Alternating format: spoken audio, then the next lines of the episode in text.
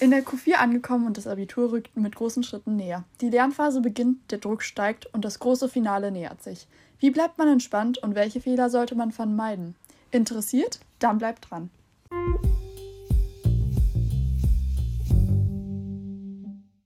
Heute widmen wir uns der Q4 und somit dem Ende der Schulzeit. Viele Fragen zum Abitur beziehen sich auf diese Zeit. In unserer Reihe Stressfrei durchs Abi beantworten wir diese. Ihr wollt noch mehr von uns erfahren? Dann folgt uns auf Instagram at gbs.wdbn oder schreibt uns eine Mail an lupe.msedu.gutenberg-gym.de. Um eure Fragen heute zu beantworten, habe ich Amelie Lien bei mir. Hey, du kannst dich gerne einmal vorstellen. Ja, also wie gesagt, ich bin Elin, ich bin jetzt 18 Jahre alt, ich bin mittlerweile in der mhm. Q4 angelangt und ja, wir gehen beide offensichtlich zur Gutenberg-Schule und wir werden mhm. heute ein bisschen über das Abitur quatschen und wir versuchen, ja, Möglichkeiten zu finden, mit denen es euch leichter fallen wird, das Abi zu schaffen. Und ja, wir hoffen einfach, dass es sehr hilfreich sein wird. Ganz genau. Das hört sich auch schon sehr enthusiastisch an. Genau diese Energie brauchen wir heute. Und zwar, dann kommt zur ersten Frage. Ähm, welche LKs hast du denn? Ja, genau. Also ich habe Biochemie-LK und ja, ich kann noch mal ein bisschen was dazu erzählen. Also ich muss sagen, dass es bei mir so Gerne. eine spontane Entscheidung gewesen ist. Also mit Chemie-LK war ich mir tatsächlich auf Basis der E-Phase ziemlich sicher, dass ich das wählen möchte, weil ich da in der E-Phase gute Erfahrungen mitgemacht hatte. Und Bio-LK war wie wahrscheinlich bei vielen Leuten so eine wirkliche spontane Entscheidung. Also erst am Tag zuvor ist mir überhaupt in den Sinn gekommen, das zu wählen. Aber ja, ich bin eigentlich relativ zufrieden damit jetzt. Das ist doch schön. Das wäre auch direkt meine nächste Frage gewesen. Und ähm, dann gehen wir einfach mal direkt auf den Chemie-LK ein. Und zwar Chemie-LK. Ist das nur was für MINT-Genies oder würdest du sagen, das kann jeder wählen? Ich denke halt so grundsätzlich kann das auf jeden Fall jeder wählen, der interessiert ist. Also vor allem, wenn man jetzt mhm. an der organischen Chemie oder auch an so Experimenten interessiert ist, dann macht es auf jeden Fall Sinn, Chemie-LK zu wählen, weil man da auch einfach ganz andere Möglichkeiten hat, auch Versuche zu machen, einfach allein schon, wenn man fünf Stunden die Woche Chemie hat. Allerdings, das will ich auch klar sagen, muss man immer sich selbst nochmal mit den einzelnen Themengebieten auseinandersetzen und überlegen, ob vor allem physikalische Chemie was für einen ist. Wenn man da nicht so ja, in, also physikalisch bewandelt ist, dann kann es schon sein, dass man in der Q3 vor allem Probleme bekommt.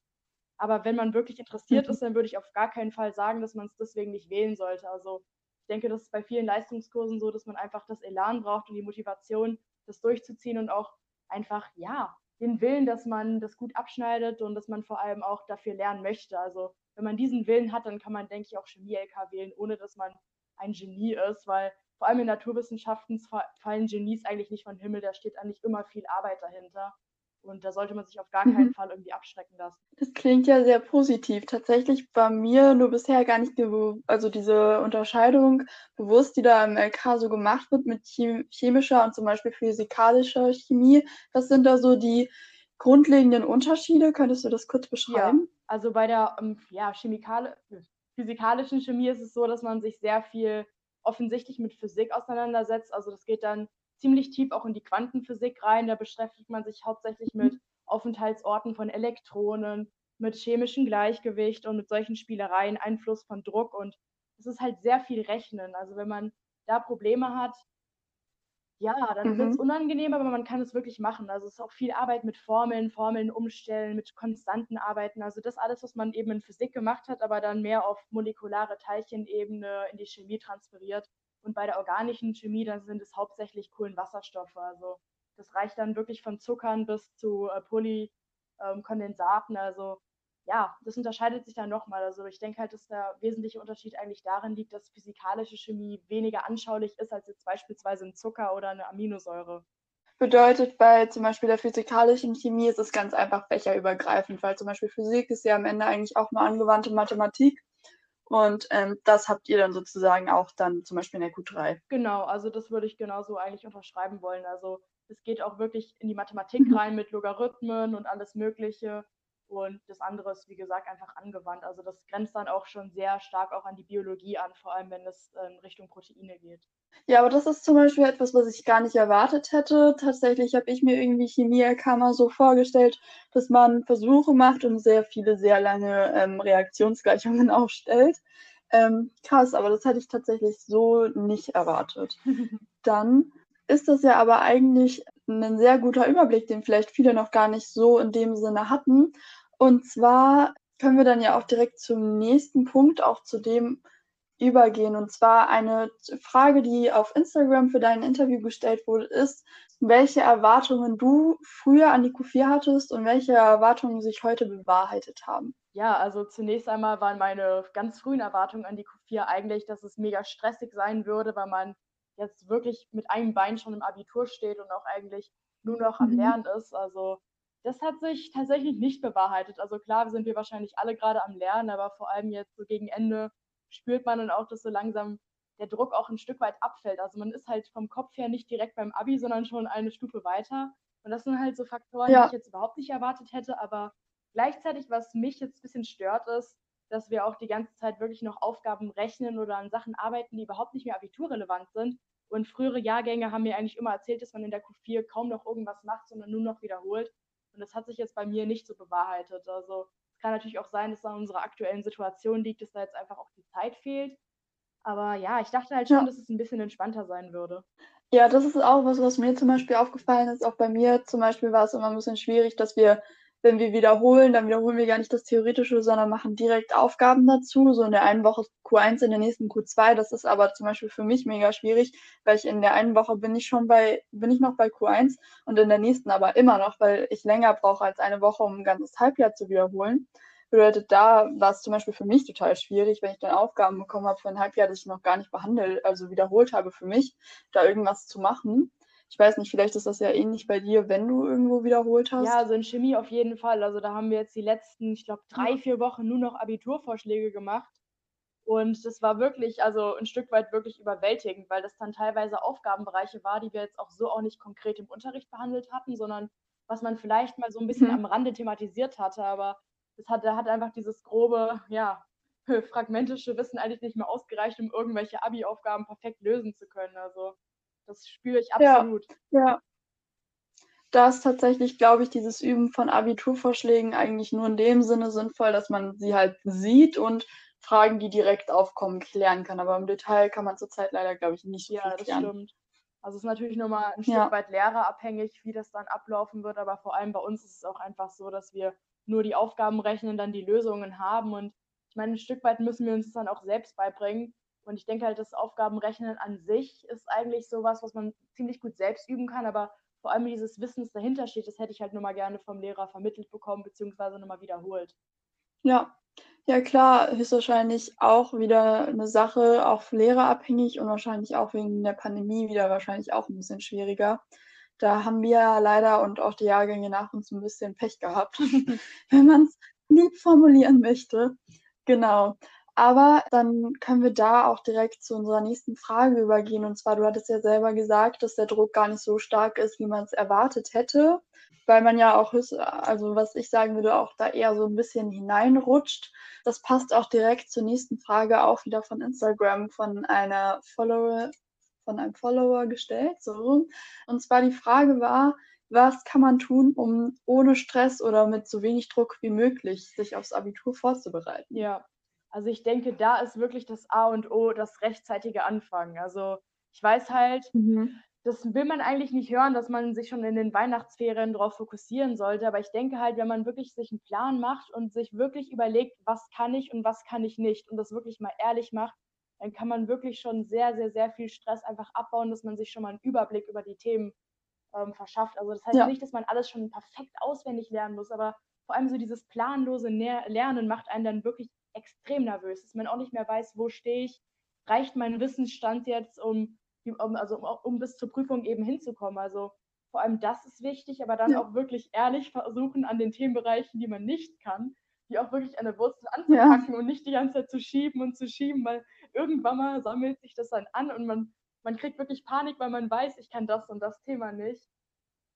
Und ja. ja. ich denke halt, dass das wichtig ist und wenn man es nicht kann, dass man sich dann überlegt, wie umgehe ich diese Themen in der Prüfung. Also das ist auch nochmal so eine Strategie für sich, dass man auch wirklich überlegt, ob man es schaffen kann, die Themen wirklich durch die richtige Wahl des Vorschlages dann auch äh, zu umgehen. Also wie gesagt, einen Plan machen und auch so Abi-Bücher helfen eigentlich ziemlich gut, dass man nochmal schaut, wie detailliert muss man das überhaupt wissen, weil teilweise ist es im, also in der Schule ja auch so, dass man Sachen darüber hinaus lernt, was natürlich super gut ist, aber was man dann jetzt auch nicht unbedingt in der Prüfung benötigt. Ja, absolut. Auch zum Beispiel im Bio war das jetzt so, wir haben ja auch sehr viele Abiturvorschläge durchgearbeitet und da war ich zum Beispiel persönlich auch total überrascht, wenn ich gehört habe, was in diesen Erwartungshorizonten steht. Manchmal wollen sie ähm, unfassbar detailliert, obwohl es gar nicht zur Punkteverteilung passt. Und manchmal wollen sie es unfassbar grob und ähm, eigentlich so nur die Basics. Da war ich auch immer sehr überrascht. Ähm, das ist auch zum Beispiel bei mir einfach eine Schwierigkeit abzuschätzen, was man da sozusagen äh, hinschreiben soll am Ende des Tages und was nicht. Absolut, also genau die gleiche Erfahrung hatte ich tatsächlich heute auch im Unterricht, als wir so einen also Aufgabenvorschlag ja. gerechnet hatten. Also das ist teilweise wirklich nicht möglich abzuschätzen, was sie da wirklich wollen. Also das kann ich wirklich nur zurückgeben. Ja. Vor allem, weil teilweise auch die Operatoren trotz Operatorenliste wirklich unklar sind. Also teilweise passt ja, oder nicht zum Material. Ja, oder das, das ist auch so ein Ding. Manchmal passen die Fragen auch nicht zu den Antworten, die im Erwartungshorizont angegeben wurden. Das war nämlich so, wir hatten irgendeinen ähm, Abiturvorschlag und da wurde eine ziemlich spezifische Frage gestellt, von wegen einen Lösungsansatz zu finden für ein bestimmtes Problem und die war ziemlich spezifisch gestellt. Und ähm, da hätte man mega viel schreiben können. Ich habe mega viel geschrieben, mega spezifisch. Und am Ende standen da drei Sätze für die komplette Aufgabe. Das hat überhaupt nicht mit dem Punktesystem zusammengepasst. Und dann dachte ich mir auch so, okay, Hilfe, was mache ich jetzt? Aber ich kann ähm, uns alle beruhigen. Ich habe dann mal meine Tutorin gefragt und die hat dann vorgelesen, da steht auch im Abiturerlass oder auf jeden Fall in dem, im Regelwerk, sage ich mal so. Und zwar ist es so, dass Lehrer unabhängig, also Korrekteure unabhängig auch von, nicht komplett unabhängig, aber abweichend vom Erwartungshorizont Punkte auf äh, richtig genannte Aspekte etc. geben können. Also auf alternative Lösungswege stand da. Ja. Und ähm, das hat mich zum Beispiel persönlich sehr beruhigt, weil dann meinte sie so, auf das, was ich da geschrieben hätte, hätte ich trotzdem meine Punkte bekommen. Ja, also ich finde das auch super beruhigend, aber teilweise ist es dann auch wirklich so, dass man sich auch mit der Zeit dann über, also verschätzt, einfach nur, weil man in dieser einen Aufgabe so viel ja. hätte schreiben können und man weiß jetzt auch nicht, was darf ich jetzt überhaupt weglassen, weil vielleicht ist genau das der Aspekt, den wir hören wollen dann ist es natürlich gut, dass auch andere ja. Lösungs-, also alternative Lösungsansätze gewertschätzt werden, aber trotzdem bleibt dann immer noch diese Restunsicherheit, vor allem wenn man eben in dieser Prüfungssituation ja. super aufgeregt ist.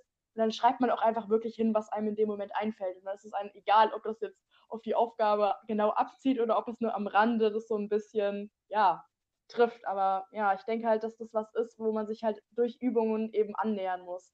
Absolut, ja. Das ist auch, ich glaube, das, was am meisten am Ende Sicherheit gibt fürs Abitur, ist dieses Üben, dieses auch dieses Lernen, wie man mit Abiturvorschlägen umgeht, bedeutet richtig routiniert ähm, zu werden, was die Abiturvorschläge angeht und sich so dann sozusagen auch nochmal ähm, sicherer zu fühlen, wenn man dann in diese Prüfung kommt, weil diese Prüfungssituation, die du da gerade angesprochen hast, ich stelle mir das das ist persönlich zum Beispiel eine Erwartung, die ich habe. Ich stelle mir vor, dass ich da mit zitternden Händen ankomme ja. und schon alleine Probleme haben werde, meinen Stift hochzuheben. Ja. Und auch, dass meine Hände total schwitzig sein werden, dass man voll nervös ist und so, ja.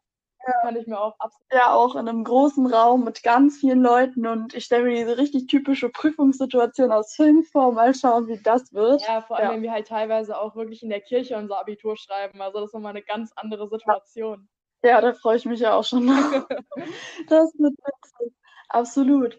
Nein, aber ansonsten, zum Beispiel, es gibt ja manche Leute, die sehr früh auch anfangen. Zum Beispiel hatten wir in einem Gespräch, das war mit der Q2, mit der Lara, hat sie zum Beispiel erzählt, dass sie schon angefangen hat, ihre Dinge, also ihre ganzen Materialien ordentlich abzuheften und ähm, genau sich auch ihre Lernzettel aufzuheben. Würdest du das empfehlen, jetzt wo du in deiner Abiturvorbereitung bist, oder würdest du sagen, das hat mir jetzt eigentlich nichts gebracht, wenn du es gemacht hast? Ja, also ich habe es tatsächlich auch gemacht, aber auch nur in Bio und Chemie. Also mein LKs auf jeden Fall, einfach nur, weil ich mir da erstmal mit meinen Lernzetteln für die Klausur immer super viel Mühe gegeben hatte. Also mir war halt klar, vor allem in Bio, dass es eine Masse an Stoff sein wird, die da auf mich zukommt. Und deswegen ja. habe ich immer wirklich kontinuierlich, das hat mir auch meine ähm, Leistungskurslehrerin ans Herz gelegt, immer wirklich zu jeder Klausur, zu jedem Themengebiet sich so ein paar Notizen zu machen auf ein paar Zetteln, weil es einem hinten raus so viel Zeit, also Zeit wirklich schenkt.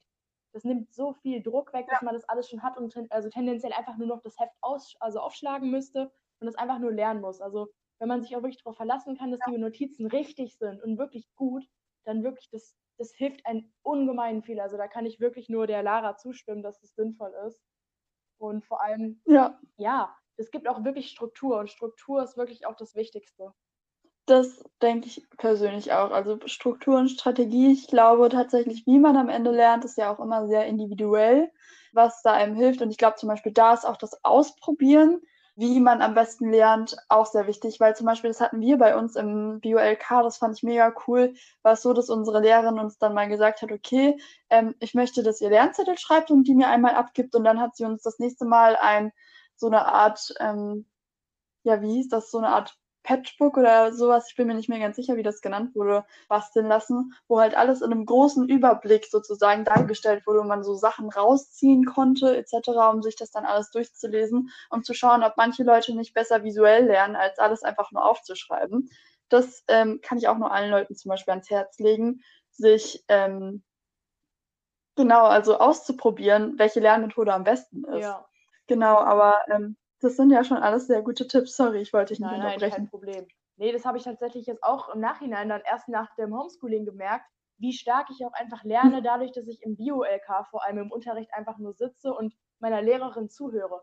Weil vor allem da hat man diese ganzen Fachtermini, die man dann auch einfach unterbewusst schon mit aufnimmt und dann auch wirklich etabliert. Und da muss man nicht die ganze Zeit, wenn man versucht, was zu sagen, nach den richtigen Vokabeln suchen, wie drücke ich das jetzt aus, sondern man, ja. man lernt es wirklich auch die verschiedenen Begriffsfelder zu lernen und sich wirklich auch innerhalb dieser Felder zu bewegen. Und dann fällt es einem wirklich im Bio-LK super leicht, dann auch Argumentation richtig aufzubauen. Also das ist wirklich richtig unterschätzt, habe ich ja. das Gefühl.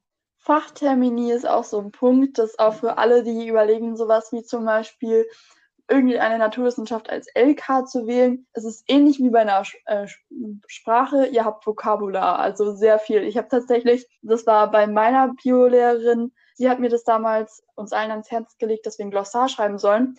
Und ich habe das tatsächlich gemacht. Und jetzt nach der Q4 bin ich tatsächlich bei, ich glaube, 40 Seiten Glossar angekommen. Wow.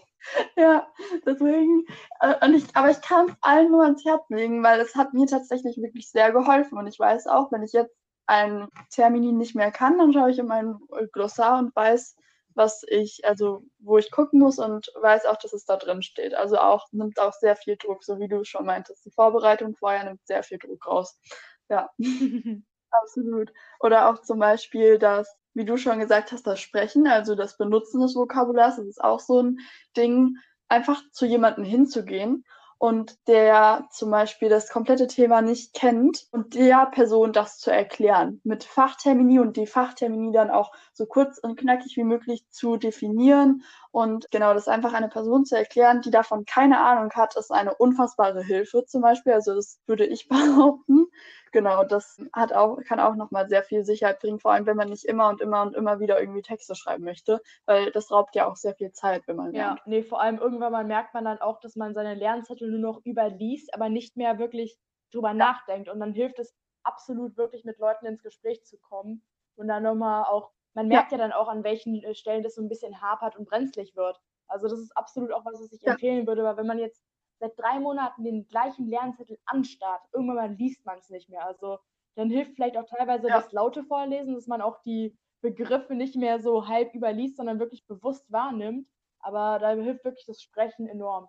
Ja, absolut. Ich weiß auch noch, manchmal, wenn ich zum Beispiel Neurobiologie dafür gelernt habe, bin ich immer zu meiner Mutter marschiert die hatte tatsächlich sogar noch Ahnung von diesen Themen und konnte mich dann auch immer ein bisschen korrigieren. Und dann habe ich die immer so lange vollgequatscht bis in den Abend hinein. Die war auch immer so, Gott. Ja, das soll ich auch noch. Genau, dann kommen wir auch schon direkt zur nächsten Frage und zwar, wie lernst du im Sinne, lernst du auf Lücke oder lernst du ähm, alles und dann halt lang im Voraus oder eine Kombination von beiden? Ja, ich würde halt sagen, dass ich so eine Kombination von beiden mache. Also in Bio-LK ist es so, dass ich mir mhm. ziemlich sicher bin, dass ich Ökologie nicht wählen werde. Das heißt, dass ich mir da so schon so ein bisschen so ein Grundwissen angeeignet habe und auch weiß, wo die Begriffe im Duden mhm. stehen, falls ich sie nachschauen müsste. Das ist auch nochmal so ein kleiner Tipp. Mhm. Manche Begriffe sind im Duden wirklich ganz gut definiert. Also da kann man sich schon mal so einen ersten Eindruck mhm. drüber machen. Aber ich bin mir halt ziemlich sicher, dass ich da jetzt zum Beispiel Genetik und ähm, Neurobiologie oder Verhalten wählen würde. Ähm, deswegen ist mhm. es da eigentlich relativ leicht, auch auf Lücke zu lernen. in Chemie ebenso, da weiß ich zum Beispiel, dass ich Elektrochemie nicht wählen werde. Auf gar keinen Fall. Unter keinen Umständen. So dass ich halt nur so, ähm, wie gesagt, fragmentarisches Wissen aufgebaut habe, mit dem ich weiß, wenn es käme, könnte ich damit umgehen, aber andere Themengebiete kann ich definitiv besser. Also lange im Vorauslernen mhm. hilft auf jeden Fall, aber man muss sich auch wirklich bewusst machen, dass man immer wieder alles wiederholen muss, damit das Wissen auch überhaupt abrufbar bleibt. Also da muss man so ein Maß für sich finden, weil man kennt es ja, dass man sehr viel gelernt hat und dann davon nichts in der Klausur dran kam. Ich möchte mich auch so ein bisschen vor dieser ja. Enttäuschung dann beschützen.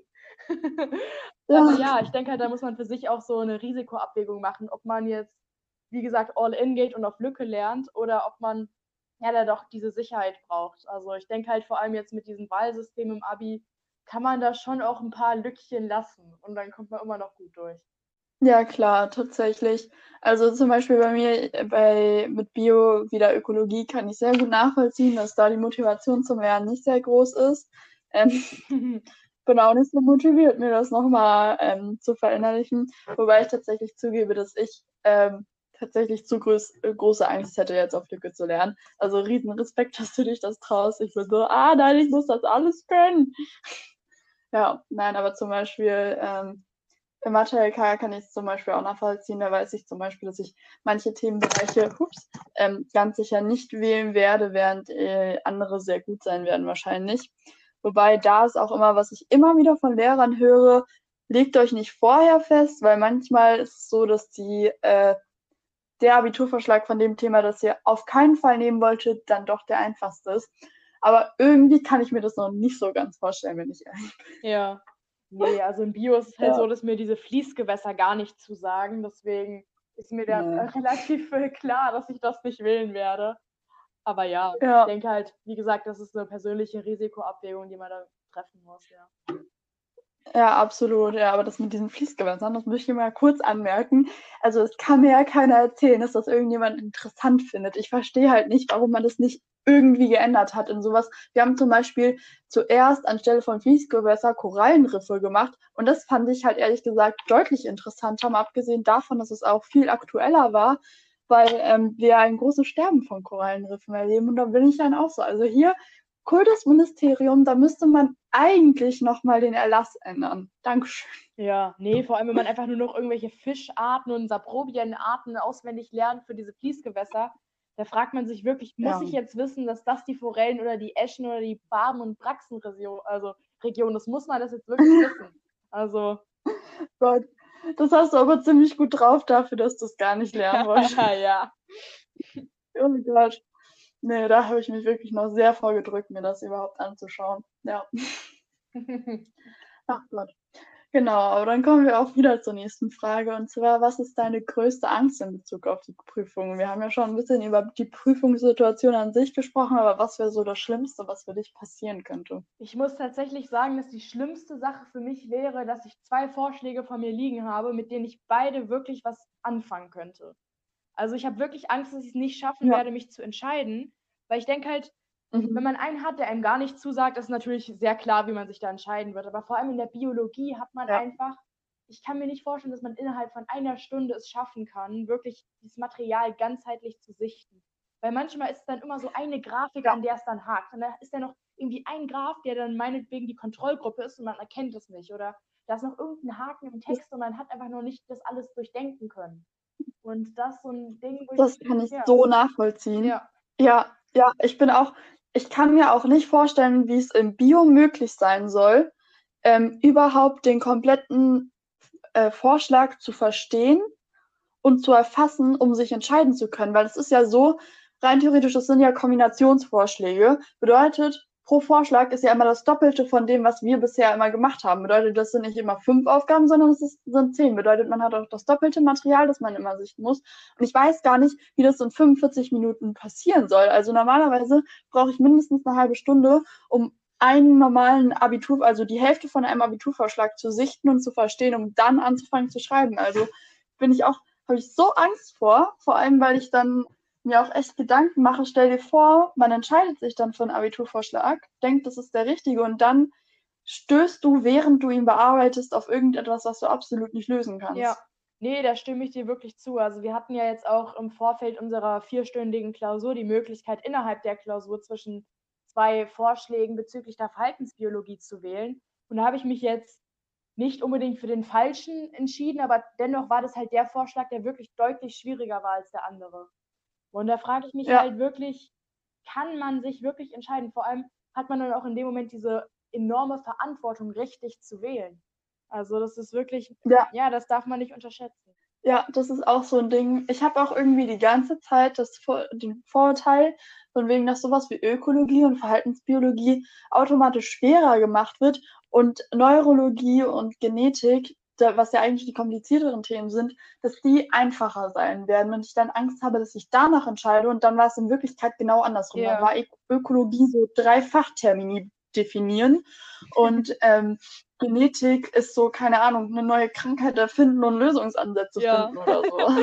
das hört sich so ganz ja. realistisch an. Ja, aber da bin ich auch, okay, ich, wir wollen natürlich jetzt auch die Hörerinnen und Hörer nicht ähm, verunsichern. Also Bio-LK ist eigentlich was Schönes, würde ich behaupten. Das sind jetzt alles nur unsere persönlichen Ängste, aber die klären wir dann auch nochmal nächsten Teil, da sprechen wir nämlich mit einer Person, die Abitur schon gemacht hat und die das dann schon uns vielleicht diese Ängste auch ein bisschen nehmen kann. Aber macht euch nicht so viele Sorgen. Äh, BioLK ist eigentlich eine gute Wahl, ja. bevor wir hier jetzt dem BioLK einen schlechten Ruf verpassen. Definitiv. Also ich würde es auch, wie gesagt, nochmal wählen wollen. Aber man muss ja auch ja. sagen, dass wir jetzt auch versuchen, mit unseren Prüfungen das Bestmögliche wirklich rauszuholen. Und deswegen sind wir natürlich ein bisschen gestresst. Also ich habe jetzt da überhaupt keine Bedenken, dass wir die Prüfung nicht schaffen könnten oder so. Nein, nein. Also ich meine, wir meckern nee, hier auch wirklich nicht. auf höchstem Niveau. Es geht einfach darum, in welchem Vorschlag wir dann wirklich das Beste rausholen könnten. Also da muss man sich Ganz überhaupt genau. keine Sorgen machen, dass da irgend, also ich denke halt, selbst wenn man sich für den vermeintlich Falschen entscheiden würde, würde man immer noch super damit umgehen können. Also ich meine, alle Vorschläge sind ja lösbar. Also das muss man wirklich auch mal ganz klar betonen. Wenn man sich da wirklich in der Prüfung mit auseinandergesetzt hat, dann wird man am Ende nach den fünf Stunden das auf dem Papier stehen haben. Also da bin ich mir ziemlich ja, sicher. Ja, absolut. Vor allem oft ist zum Beispiel auch so in Bio, ähm, wenn wir jetzt nochmal spezifisch auf Bio schauen, oft ist es so, man braucht für Aufgabe 1 und 2 eigentlich äh, wirkliches Wissen, das man auswendig gelernt hat und danach bezieht man sich nur noch aufs Material und dann braucht man eigentlich nur noch Fachtermini und alles andere vergessen. Bedeutet, ähm, dass ihr euch da eigentlich keine Sorgen machen müsst. Das Material schenkt euch immer sehr, sehr viel. Also ja. tatsächlich braucht man am Ende nicht ansatzweise so viel Wissen, wie wir haben werden, um, äh, wenn wir in diese Prüfung gehen. Definitiv. Genau. Aber dann passt ja auch schon die nächste Frage, weil du ja gerade meintest, du würdest den deinen LK wieder wählen. Und zwar haben wir als nächste Frage, wenn du heute auf die E- oder Q-Phase zurückschaust, wie hat sich deine Einstellung zum Abi verändert und was würdest du anders machen? Ja, also wenn ich jetzt auf die E-Phase erstmal zurückblicke, würde ich sagen, dass ich damals das Abitur ein bisschen überschätzt habe. Also ich dachte, dass es schwieriger sein würde, als es gerade ist. Also für mich war das Abitur noch ein bisschen mhm. abstrakt und vor allem die E-Phase war bei uns wirklich noch sehr, sehr entspannt. Und da haben wir auch nicht wirklich über das Abitur ja. nachgedacht, muss ich mal sagen. Also wir hatten wirklich eine sehr schöne E-Phasenzeit, muss ich mal an der Stelle sagen. Und da hatte ich jetzt auch ja, nicht, sehr ja, genau, da hatte ich auch noch nicht das Abitur so im Blick, wie ich es jetzt habe. Also vor allem so diese Fokussierung hat da jetzt noch gar nicht stattgefunden. Aber mhm. ja, also jetzt mittlerweile sehe ich das Abi nicht kritischer, aber ich denke halt schon, dass es machbar ist, aber dass es auch so seine Tücken hat. Also Bio-LK kann ich wirklich sagen, würde ich nochmal wählen. Im Chemie-LK, mhm. ja, weiß ich nicht. Also ich denke, ich bin halt wirklich vehemente Vertreterin der These, dass es lehrerabhängig ist. Und ja, ich denke halt bei meinem, ja genau, bei meinem Lehrer würde ich nicht nochmal äh, Chemie-LK wählen wollen. Also das ist einfach so eine mhm. Sache. Ich denke halt, wenn man da einen Lehrer hat, der auch schon mehr Erfahrung hat, der sich auch einfach ein bisschen sicherer ist in dem, was er oder sie vermittelt, dann macht es immer ein ganz anderes Bild, dass das, also dass der Chemie-LK da abwirft. Dann hat man nochmal ganz andere Möglichkeiten, auch in die Thematik einzusteigen. Also ich würde mich wahrscheinlich immer noch in Chemie prüfen lassen wollen, aber wahrscheinlich hätte ich nicht nochmal Chemie-LK gewählt. Und das liegt einfach hauptsächlich, wie gesagt, daran, dass ich mit meinem Lehrer nicht hundertprozentig zufrieden war. Und physikalische Chemie lag mir dann am Ende doch nicht so. Und das ist jetzt halt so ein bisschen das Problem, dass physikalische Chemie das letzte Thema gewesen ist und dann bleibt das Negative im mhm. Prinzip jetzt noch im Gedächtnis. Aber wirklich Q1, Q2 ja. war super mit der organischen Chemie. Das kann ich wirklich nochmal betonen hier an der Stelle. Aber das hört sich doch ja eigentlich auch sehr reflektiert an. Das ist ja auch sehr gut, weil oft passiert es ja dann, wenn irgendwas schief läuft, dann kommt man total in den Tunnelblick und ist so Gott, und das wird alles schlimm und das wird alles schlecht und ich weiß gar nicht, wie ich das machen soll. Und da scheinst du ja trotzdem noch einen kühlen Kopf zu bewahren und das ist auch, glaube ich, was sehr, sehr wichtig ist, dass wenn es zum Beispiel während der Abiturphase mal nicht so gut läuft oder man mal irgendwo eine Arbeit verhunzt oder man irgendwas unterschätzt oder falsch gemacht hat, man kann das alles irgendwie noch retten und man kann das alles irgendwie noch ausgleichen und ähm, genau, das ist auch so ein Ding. Ich weiß noch, als ich in die Q1 gekommen bin, das war auch, das habe ich schon ein paar Mal erwähnt, dachte ich auch, ja, ich mache hier jetzt die perfekten Noten und das wird alles super und das wird alles perfekt. Und nein, natürlich ist es nicht so gelaufen. Ich habe nicht in jeder Arbeit 15 Punkte geschrieben. Und ähm, ich würde heute vielleicht auch nochmal anders wählen. Bio-LK würde ich behalten, so wie du gesagt hast, würde ich ganz genau so nochmal wählen, auch mit der gleichen Lehrerin. Ähm, Mathe tatsächlich müsste ich mir nochmal überlegen. Da würde ich auch, das würde ich auch vielen empfehlen, wenn ihr vorher wisst, was für Lehrer kommen, dann ähm, macht es auf jeden Fall lehrerabhängig. Ähm, das denke ich, kann, kann, eigentlich fast jeder bestätigen, dass Fächer sehr stark sehr lehrerabhängig sind. Und ähm, genau, tatsächlich ist es auch so, dass ich zum Beispiel den Fehler gemacht habe, dass ich manche Fächer überhaupt nicht als LK in Betracht gezogen habe, obwohl es eigentlich sich sehr abgezeichnet hat, dass es vielleicht die bessere Wahl für mich gewesen wäre. Weil zum Beispiel Povi habe ich irgendwie nie in Betracht gezogen, wäre aber bei mir, glaube ich, absolut perfekt gewesen. Genau, deswegen überlegt ganz wilde Kombinationen mal, wenn ihr jetzt gerade bei der LK-Wahl seid oder kommt überlegt euch wirklich jede Kombination, die möglich ist, weil ähm, am Ende verpasst ihr vielleicht sehr die lustig ist, dass du jetzt gerade den Profi-LK mhm. genannt hast, weil das wäre genau das, was ich jetzt anstelle, also anstelle von Chemie-LK gewählt hätte. Also wie gesagt, ich denke halt, dass ich nach der E-Phase wirklich nach Noten ja. gewählt habe und auch mich ein Stück weit auch in gewissen Bereichen unterschätzt habe. Also das sind auch einfach Sachen, jetzt wo wir auf zwei Jahre zurückblicken, wo man auch wirklich sieht, dass wir Persönlichkeitsentwicklungen durchgemacht haben und dass wir das jetzt auch einfach ganz anders bewerten würden. Also das ist ja. immer wirklich wichtig zu sagen, dass sich Sachen auch wirklich verändern können und auch verändern werden. Und da muss man jetzt auch keine Angst vor haben. Und ich meine, man muss ja dazu, dazu sagen, dass wir jetzt auch im Nachhinein über unsere LKs sprechen. Das heißt, wir sind jetzt auch deutlich reflektierter und auch deutlich ähm, ja, mehr in der Materie drin. Das sind auch jetzt einfach ja. wirklich Sachen, die ich in der E-Phase nicht hätte absehen können. Also da muss ich mich jetzt auch ein Stück weit in, also selbst in Schutz nehmen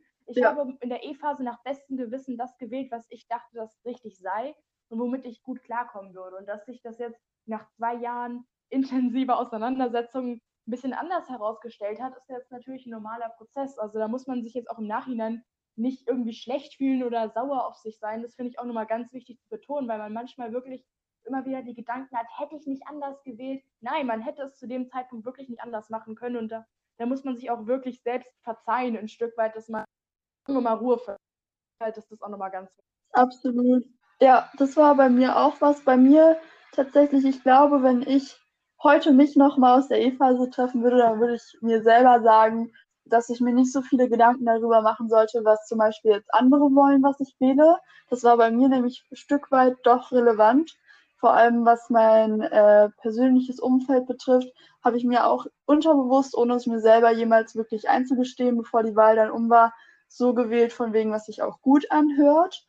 Heute, wenn ich darauf zurückschaue, würde ich das nicht mehr so machen. Allerdings würde ich mich selber dafür auch nicht ähm, jetzt verurteilen oder runtermachen, weil am Ende des Tages kann ich doch sagen, dass ich sehr glücklich auch irgendwie darüber bin, weil es für mich auch eine Lektion war. Also ich habe wirklich jetzt mit meinem zweiten LK gelernt, dass man die Wahl, die man trifft, die trifft man und mit der muss man dann leben und das, du kannst nichts anderes tun, als das Beste draus machen und dich auch reinzuhängen und auch festzubeißen, auch wenn es dir vielleicht gar keinen Spaß macht und du manchmal Phasen hast, wo du bist, warum mache ich das hier? Und ich kann das sowieso nicht, weil am Ende gibt es immer ein Licht am Ende des Tunnels, ganz dramatisch, aber ich muss sagen, dass ich da doch sehr viel gelernt habe. Bedeutet, selbst die falsche LK-Wahl bedeutet am Ende des Tages nicht, dass ihr einfach ohne jeden, äh, ohne jede äh, Rücksicht, ohne jede Hilfe oder sowas untergehen werdet. Nein, sondern es kann auch bedeuten, dass ihr einfach eine noch viel stärkere Entwicklung äh, zurücklegt oder dass ihr ganz andere Dinge vielleicht auch nochmal damit lernt,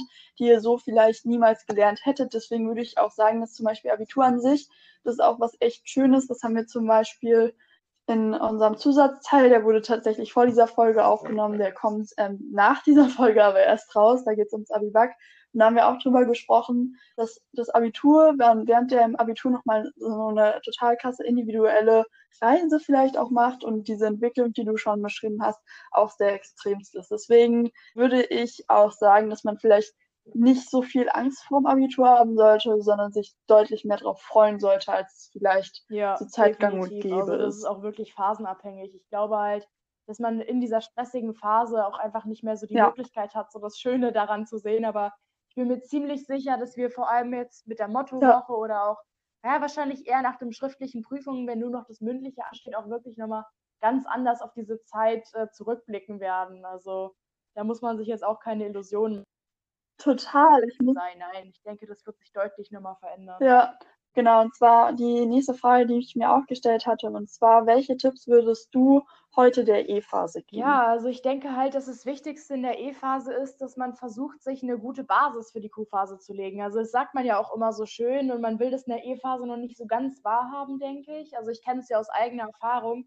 aber dass man wirklich probiert, ja die Grundlagen auf, also nochmal aufzunehmen. Also vor allem jetzt in der Mathematik weiß ich, dass in der E-Phase wirklich vieles wiederholt wird. Und wenn halt einfach diese Grundlagen fehlen, natürlich kann man damit auch so in die Q-Phase kommen.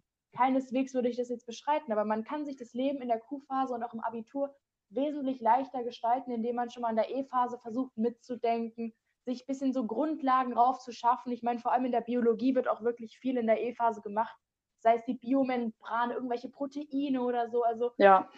das ist auch wirklich erstmal wichtig, dass man das inhaltlich lernt, ja. aber auch vor allem, dass man versucht, für sich schon mal eine Art des Lernens zu finden, dass man vielleicht schon weiß, ja, das funktioniert für mich. Ich denke halt vor allem, dass die E-Phase der Ort ist, um Sachen auszuprobieren. Da kann man noch Fehler machen, ohne dass es einen irgendwie schlecht ins Abi ja. reinspielt, sondern wirklich, da kann man sich ausprobieren und auch wirklich sich trauen, Sachen falsch zu machen. Also das ist wirklich so eine Sache, das können wir uns in der Q-Phase ja, ja nicht mehr so stark erlauben, weil wir halt wissen, es kommt auf jeden blöden Punkt an. Aber wirklich in der E-Phase macht Fehler, probiert alles aus und ja, hoffentlich findet ihr einfach durch dieses Versuchen-Irrtumsprinzip einfach einen Weg, mit dem ihr gut in der Q-Phase, ja, die Q-Phase gut bestreiten könnt. Also das würde ich halt wirklich an die E-Phasen-Schülerinnen zurückgeben wollen. Alles klar, perfekt. Ich hoffe, das hat allen Zuhörenden sehr gut geholfen. Und dann kommt die nächste Frage direkt für die Q2 und zwar welchen Tipps würdest du ja, heute den Q2 hat man ja auch schon einiges an Erfahrung gemacht. Also ich denke halt, dass es in der Q2 wirklich wichtig ist, dass man es schon mal, dass man schon mal schafft, sich auch so psychisch aufs Abitur einzustellen, dass man nicht irgendwie in der Q4 steht und dann fällt das Abitur vom Himmel. Nein, man muss sich so kontinuierlich wirklich drauf fokussieren und auch also nicht unbedingt dieses gestresste Lernen, sondern dass man einfach für sich selbst mhm. versteht und unterbewusst begreift, dass es jetzt in Richtung Abitur geht. Also dass man wirklich versucht, auch immer alles so gut mitzumachen, wie man es eben kann, aber keineswegs sich auch stressen zu lassen. Und vor allem, was ganz wichtig ist, auch in der Q2, dass man sich nicht so von anderen Menschen mitstressen lässt. Also in der Q2 hat man ja noch die ganzen Sommerferien zum Beispiel, um Lücken aufzubauen, ja. die man jetzt vielleicht in der Q1 nicht ähm, ja, stopfen konnte oder in der E-Phase nicht stopfen konnte. Also wirklich in der Q2 ist noch das, der Zeitpunkt gegeben, in dem man noch wirklich so viele Möglichkeiten hat, sein Abitur auch nochmal rumzureißen. Also wenn ihr jetzt am Ende der Q2 steht oder am Anfang der Q2, macht euch keinen Stress, wenn die Q1 nicht gut gelaufen ist. Es ist wirklich noch alles offen zu dem Zeitpunkt. Also da muss man sich wirklich keine Illusionen machen. Absolut. Ja, auch dein Punkt vorhin, dass man sich von anderen Leuten nicht mitstressen lassen, mit stressen lassen sollte. Das ist auch etwas, was ich nur unterstreichen kann, stimme ich dir zu 100 Prozent zu. Gibt wirklich Leute und die meinen das nicht böse, sondern die rutschen da einfach rein und kommen aus diesem Stress, aus dieser Stressspirale nicht mehr raus. Aber lasst euch da nicht mitstressen mit von wegen, ja, also ich habe mir jetzt für diese Klausur 300 Lernzettel geschrieben und ich lerne jetzt schon für mein Abitur und ich habe, oh mein Gott, nein, da habe ich den Punkt weniger geschrieben, was ich eigentlich wollte und schau mal, ich habe nur diese Note und das und äh, ich habe gefehlt und das war so schlimm. Wirklich, ich würde, also macht euch keinen Stress was mit sowas angeht, auch von wegen, dass euer Abiturschnitt da komplett im Eimer ist. Das ist wirklich ein Ding, so, das gibt es in jedem Jahrgang, dass da Leute sind, die sich unnötig stressen müssen und am Ende des Tages hat es ihnen gar nichts gebracht, außer dass sie halt unnötig Energie darauf verschwendet haben. Alleine, uh, um vielleicht manchen Leuten hier eine Perspektive zu geben, was, wie viel die Abitur, also die Q-Phase äh, reinspielt und wie viel die Prüfung reinspielt. Bei mir ist es so, ich habe ja jetzt alle meine Noten für die Q4 bekommen und das bedeutet, ich habe alle meine Noten für die Q-Phase. Und je nachdem, wie meine Prüfungen ausfallen, liegt meine Spanne. Das Schlechteste, was ich haben könnte, wäre 2,5. Also wenn ich mein Abitur gerade so bestehe. Und das Beste, was ich haben könnte, wenn ich wirklich in jeder Prüfung 15 Punkte kriege, ist 1,4. Das ist eine riesige Spanne. Bedeutet, das ist selbst nach der Q4 könnt ihr noch so viel rumreißen, wenn ihr euch, wenn ihr euch gut auf eure Prüfungen vorbereitet und wenn ihr clever und ruhig wählt und euch vielleicht auch schon vorher Gedanken macht, was gut sein könnte. Also wenn ihr zum Beispiel schon so schlau seid und euch in der Q2 Gedanken macht, ja, okay, was könnte ich mir denn vorstellen, mich prüfen zu lassen? Dann könnt ihr nämlich in diese Unterrichtsstunden ganz gezielt Energie reinstecken, während ihr an anderen euch vielleicht ein bisschen mehr entspannt, kommt ihr auch viel besser durch den Tag und seid auch wieder deutlich entspannter. Bedeutet Planung und Strategie, wie wir es schon davor festgestellt haben, ist wirklich das A und O und rettet euch so viele Nerven und so viel Energie und am Ende des Tages steht ihr dann alle glücklich und zufrieden und doch deutlich entspannter als die meisten wahrscheinlich mit eurem Abitur in der Hand da. Bedeutet, macht euch da nicht zu viel Stress und lasst euch von anderen Leuten wirklich nicht mitstressen. Das ist wirklich so ein Punkt, dass es mir so oft passiert, dass andere Leute es geschafft haben, mich komplett in Panik zu versetzen, obwohl nichts Schlimmes war. Also es war Nee, das ist vor allem ganz wichtig, dass man auch versucht, seinen Stundenplan möglich zu reduzieren. Ja. Also das ist auch nochmal eine Sache an die Q2er. Wählt ab, was ihr nicht braucht. Ja. Wirklich. Also ich meine, da gibt es Menschen, die ja noch auf Nummer sicher gehen wollen und Sachen behalten. Aber manchmal ist es wirklich so, dass man All-In machen sollte und wirklich sich nur auf die Fächer fokussieren sollte, wo man weiß, dass man sich den prüfen lässt, wo man weiß, dass man sie einbringen muss. Also ich denke halt, dass man vor allem nach der Q2 auch die Möglichkeit hat, das schon mal abzusehen, wo die Reise hingeht. Also wirklich, das ist so eine Entlastung, wenn ihr Fächer ja. abwählt. Ihr habt weniger Klausuren, ihr habt nicht die Stunden, in denen ihr da in der Schule festhängt, und vor allem da einfach nur Fächer zu belegen, ist wahrscheinlich toll zur politischen Bildung oder auch zur Bildung in anderen Bereichen. Aber wirklich, wenn es wirklich ums Abitur geht, vor allem am Ende der Q4, versucht wirklich euren Stundenplan zu reduzieren. Ja, absolut. Vor allem, was ich auch mitgeben kann, zum Beispiel bei mir war es so, ähm, ich konnte, ich habe so gut abgewählt, wie es ging und ich habe mir einen Puffer gelassen und das war Kunst. Und den habe ich tatsächlich jetzt auch am Ende gebraucht, weil ich mich dann dagegen entschieden habe, mich in Geschichte prüfen zu lassen. Aber das ist auch so ein Tipp und zwar versucht die Fächer, die ihr sowieso nicht abwählen könnt, zum Beispiel sowas wie Rallye. Mein Gott, so Religion am Ende des Tages oder Ethik, das sind halt Dinge, das ist ein Auslernen, Auswendiglernfach. Wenn ihr in der Lage seid, euch dieses Fach als Puffer zu nehmen, dann nehmt euch dieses Fach als Puffer, weil ihr werdet sowieso nicht loswerden, aber dann habt ihr sozusagen mit diesen Fächern trotzdem die Sicherheit, genau sozusagen, wenn irgendwas schief geht, diese zu nehmen. Bedeutet, wer bei mir jetzt Kunst ebenfalls schiefgegangen. Hätte ich jetzt gesagt, okay, ich kann mich auch in Kunst nicht prüfen lassen, dann hätte ich Religion nehmen können. Bedeutet, ich war doppelt entspannt und hatte auch den Vorteil, dass ähm, zum Beispiel Kunst auch ein Fach ist, wo du ähm, im GK nicht so viel Aufwand hast. LK ist nochmal was anderes, aber im GK hast du nicht so viel Aufwand. Bedeutet, da bin ich jetzt auch ganz entspannt, weil ich ein Fach habe, das nicht so viel Lernaufwand und so viel Verstehen erfordert wie zum Beispiel andere Fächer.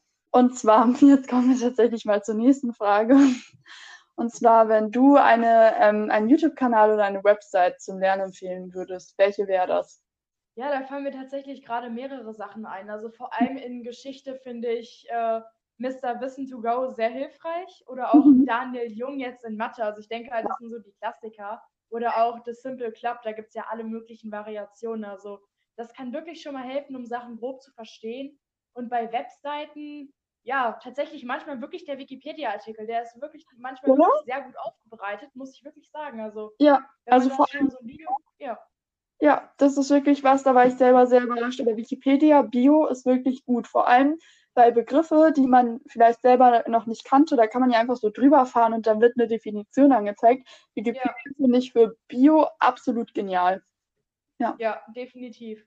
Aber dann gibt es ja auch noch so Plattformen wie beispielsweise Abi-Unity, da ist ja auch so eine, das ist ja so eine Abi-Austauschgruppe, in der man die Möglichkeit hat, mit Abiturienten aus ganz Deutschland zu interagieren. Also das ist ja. auch definitiv hilfreich. Also wenn man da noch selbst keine gemacht hat, kann man da auch auf jeden Fall nochmal durchschauen und durchstöbern ja. und schauen, ob man da noch irgendwas für sich findet. Ja, und zum Beispiel auch im Bio, ähm, ich weiß nicht, wie gut die Seite in anderen Fächern ist, aber zum Beispiel im Bio, so die grundlegenden Vorgänge ist Lernhelfer nochmal eine sehr gute Seite. Das hat mir immer sehr gut geholfen. Und die Seite ist, glaube ich, noch gar nicht so bekannt. Das hat mir aber so geholfen in so Dingen wie Physik. Physik war für mich immer so ein bisschen ja, das Kreuz, das ich halt tragen musste, bis ich es halt abwählen konnte. Ähm, da hat mir zum Beispiel Studyflix sehr gut geholfen. Ich weiß, dass es auch irgendwie Seite Life Physik oder sowas gibt. Die hat mir tatsächlich überhaupt nicht geholfen. Aber vielleicht hilft ja irgendjemand anderen. Aber Studyflix macht auch alle möglichen Fächer und die sind tatsächlich sehr gut. Hat auch Mathe sehr viel geholfen. Genau. Und dann kommen wir auch schon. Die Frage haben wir eigentlich schon so indirekt beantwortet. Und zwar, wenn du heute in die Q1 kommen würdest, was würdest du anders machen? ich würde auf jeden Fall entspannter an die ganze Sache rangehen. Also in der Q1 ja. war ich super gestresst, einfach nur, weil ich nicht wusste, was auf mich zukommt und mir auch niemand wirklich sagen konnte, was auf mich zukommt. Also, ja. aber jetzt so mit zwei Jahren kann ich wirklich sagen, versucht es entspannt anzugehen. Versucht euch nicht zu stressen, weil Stress ist wirklich, das ist echt der Feind, der einem dauerhaft ja. nervös macht, der einen unter Druck setzt und der einem immer wieder dazu bringt, dann auch alles zu hinterfragen. Also wirklich versucht ruhig zu bleiben, versucht wirklich auch eine Möglichkeit für euch zu finden, euch auch einen Ausgleich zu schaffen. Das ist auch ganz wichtig. Jetzt mit der Pandemie ja. ist es weniger leicht geworden, aber damals, vor allem in der Q1, ist es auch wirklich gut gewesen, ins Fitnessstudio zu gehen, spazieren zu gehen, sich vielleicht auch mal mit Freunden zu treffen, um wirklich sich auch so einen Rahmen zu schaffen, in dem man auch gut lernen kann. Aber das, was du gerade gesagt hast, wirklich Stress meiner Meinung nach auch das, was am Ende zum äh, Genickbruch führt, wenn man es so drastisch ausdrücken möchte. Stress ist wirklich so der Endgegner. Deswegen auch, was du meinst, zum Beispiel Fitnessstudio, Sport ist wirklich so eine Hilfe. Und auch was du zum Beispiel meintest mit Spazierengehen. Spazierengehen ist eine der besten Dinge, die man eigentlich machen kann. Vor allem am besten lässt man das Handy zu Hause und geht einfach in Ruhe spazieren oder nimmt sich noch irgendwen mit und man unterhält sich über alles, nur nicht über Schule. Das ist wirklich eine der besten Dinge, die man machen kann, meiner Meinung nach. Und auch, ähm, was ich tatsächlich für mich entdeckt habe, obwohl ich niemals in meinem Leben für möglich gehalten hätte, dass ich das mögen würde, ist joggen gehen. Ich habe es tatsächlich früher auch komplett gehasst, weil ich immer am Hecheln war wie eine Verrückte und keinerlei äh, Kondition hatte und das alles eigentlich furchtbar für mich war. Ähm, aber vor allem, wenn es ähm, ein bisschen kühler draußen ist, so Herbst und dann morgens mit jemandem zusammen, auch das dachte ich auch immer, mit jemandem zusammen ähm, äh, joggen gehen ist das Schlimmste. Nein, tatsächlich, wenn man ganz klar sagt, dazu, also ich bin ähm, nicht gut im Joggen und ich werde höchstwahrscheinlich regelmäßig einfach nur laufen und, oder dann sehr, sehr langsam joggen und die andere Person da äh, nichts gegen sagt und einem kein, ein, kein blödes Gefühl dabei gibt, das ist wirklich das Beste, was man machen kann, meiner Meinung nach. Oder zum Beispiel auch Yoga, Meditieren oder alles, was einem von Social Media und ähm, PC etc. und vom Sitzen wegbringt, ist eigentlich perfekt, würde ich sagen. Also dieser Ausgleich, den du angesprochen hast, ist wirklich so auch so eine kleine goldene Regel, würde ich behaupten. Ja. Definitiv. Also ich denke halt vor allem auch nochmal das, was du gesagt hast mit Social Media, ähm, finde ja. ich auch nochmal ganz wichtig hervorzuheben. Nicht alle äh, Studygram-Seiten oder Leute, die da irgendwo auf Instagram vermeintlich lernen, sind auch ja. wirklich so ähm, valide. Also teilweise macht da eine Person eine Story, wo da dann steht, ich habe jetzt sieben Stunden gelernt. Nein, lasst euch von sowas auch nicht unter Druck setzen. Das sind dann Menschen, die wahrscheinlich einmal einen Tag kurz ein Foto von irgendeinem Buch gemacht haben und dann so tun, als würden sie die ganze Zeit fleißig lernen. Also in dem Moment, wo euch das jetzt ein schlechtes Gefühl gibt, entfolgt solche Seiten wirklich. Ganz wichtig.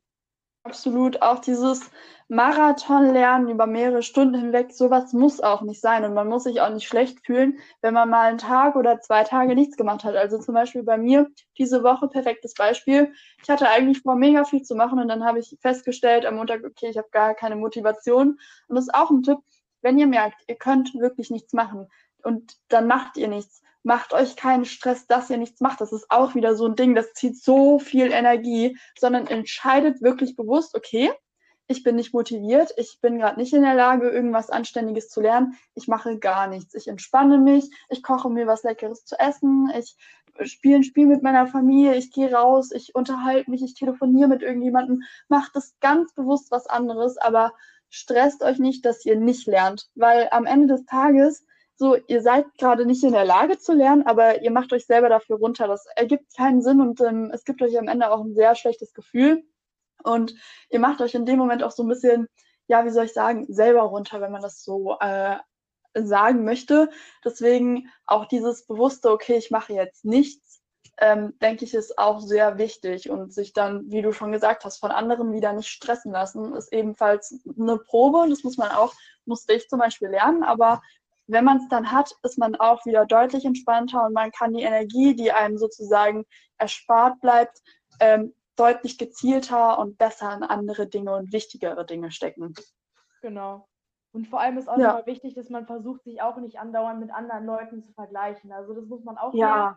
Und vor allem in der Schule ist es halt so, dass Noten auch nicht immer fair sind, das wissen wir alle.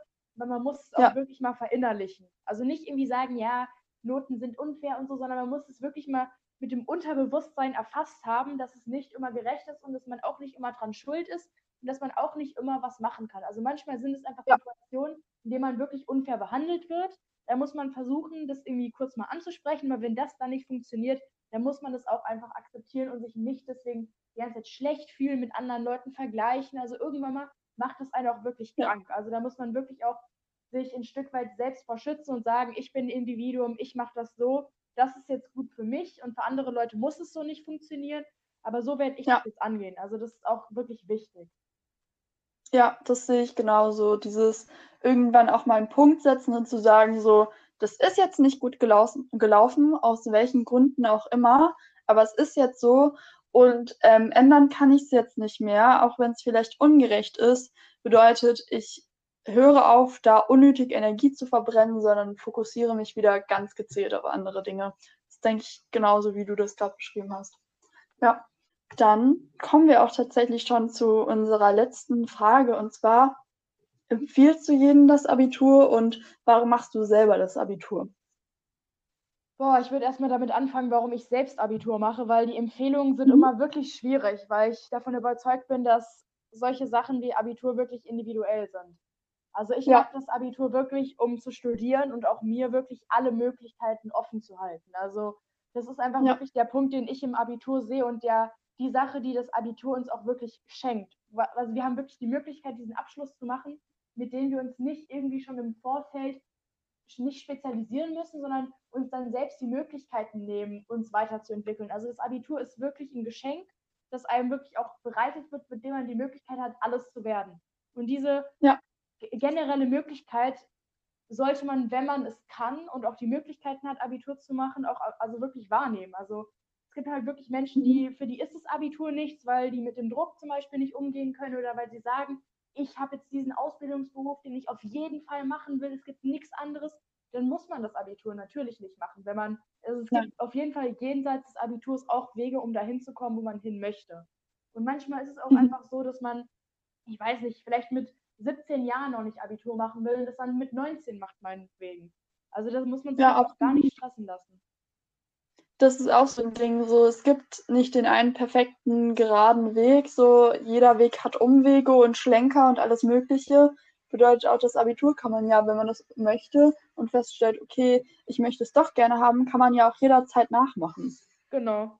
Und dann kommen wir jetzt zu der schwierigeren Frage, und zwar der Empfehlung. Würdest du empfehlen, das Abitur zu machen? Also ich würde auf jeden Fall Leuten empfehlen, die noch nicht wissen, was sie mit ihrem Leben machen wollen. Und ich denke, das werden die meisten sein, wirklich das Abitur zu ja. machen. Also das Abitur bietet einem, wie gesagt, alle Möglichkeiten. Man kann alles damit machen und man hat auch schon mal wirklich eine hohe Qualifikation, wenn man das Abitur hat. Also das öffnet einem alle Türen, auch in anderen Ländern, vor allem wenn man jetzt Abibak gemacht hat oder sowas ja auch andere Möglichkeiten ja. wahrzunehmen. Und vor allem ist es so, dass man mit 18 oder 17 Jahren, meinetwegen auch 19, auch noch gar nicht wissen muss, was man machen möchte. Also dann ist wirklich ja. das Abitur der Weg, den man da wirklich einschlagen kann und man hat wirklich schon mal was Sicheres, was Valides, auf dem man auch aufbauen kann. Also das sieht auch einfach gut im Lebenslauf aus, wenn da schon mal Abitur steht. Dann hat man schon mal wirklich was, worauf man sich beziehen kann und vor allem auch, wenn man gerne und viel lernen möchte, dann sollte man sich jetzt auch gar nicht davon abbringen lassen. Oder man soll auch wenn man jetzt zum Beispiel nicht aus einer Akademikerfamilie kommt oder so, sich dann sagen lassen, nee, du schaffst das nicht. Nee, Quatsch. Wenn du das machen willst, dann kriegst du es auch hin und dann hast du auch die Möglichkeit, das zu machen und dann soll man es auch tun. Also es ist auch wieder so eine Motivationssache. Also so ganz grundsätzlich würde ich jedem, der es möchte, auch sagen, macht es. Wenn ihr es nicht wollt, dann müsst ihr es nicht machen. Oder wenn ihr auch einfach denkt, nö, ich habe jetzt keine Lust, dann macht es halt zu dem Zeitpunkt einfach nicht. Das hat ja, das macht ja jetzt überhaupt keine Aussagen über die Zukunft. Aber wenn ihr wirklich das wollt und auch das Gefühl habt, das Abitur ist der richtige Weg für mich, dann nehmt diese Chance wahr. Und ihr könnt immer noch im späteren Verlauf euch dagegen entscheiden. Aber wie gesagt, macht das, was ihr denkt, was für euch zu dem Zeitpunkt, in dem ihr die Entscheidung fällt, wirklich das Beste ist. Das wäre dann tatsächlich auch schon das Schlusswort. Ich finde, du hast das sehr gut zusammengefasst. Ähm, genau, und ich würde mich da auch so anschließen. Und ähm, dann würde ich mich tatsächlich jetzt auch schon bedanken für das tolle Interview. Vielen Dank, auch dass ich die Möglichkeit hatte, nochmal mit dir hier rüber zu quatschen. Also ich denke halt, dass, es, dass ich mir auch sowas nochmal gewünscht hätte vor dem Abitur. Und ja, ich hoffe ja. halt wirklich, dass wir da Menschen auch mithelfen konnten. Absolut, ich hoffe das auch sehr. Ähm, genau, hoffe auch, dass allen Hörerinnen und Hörern dieses Gespräch jetzt nochmal was gebracht hat. Und ähm, genau, bedanke mich nochmal, wie gesagt, ganz herzlich bei dir, aber auch bei allen, die zugehört haben. Ich hoffe, wir konnten ein paar gute Punkte rüberbringen, die vielleicht ein paar auch die Augen geöffnet haben oder irgendwie weitergeholfen haben.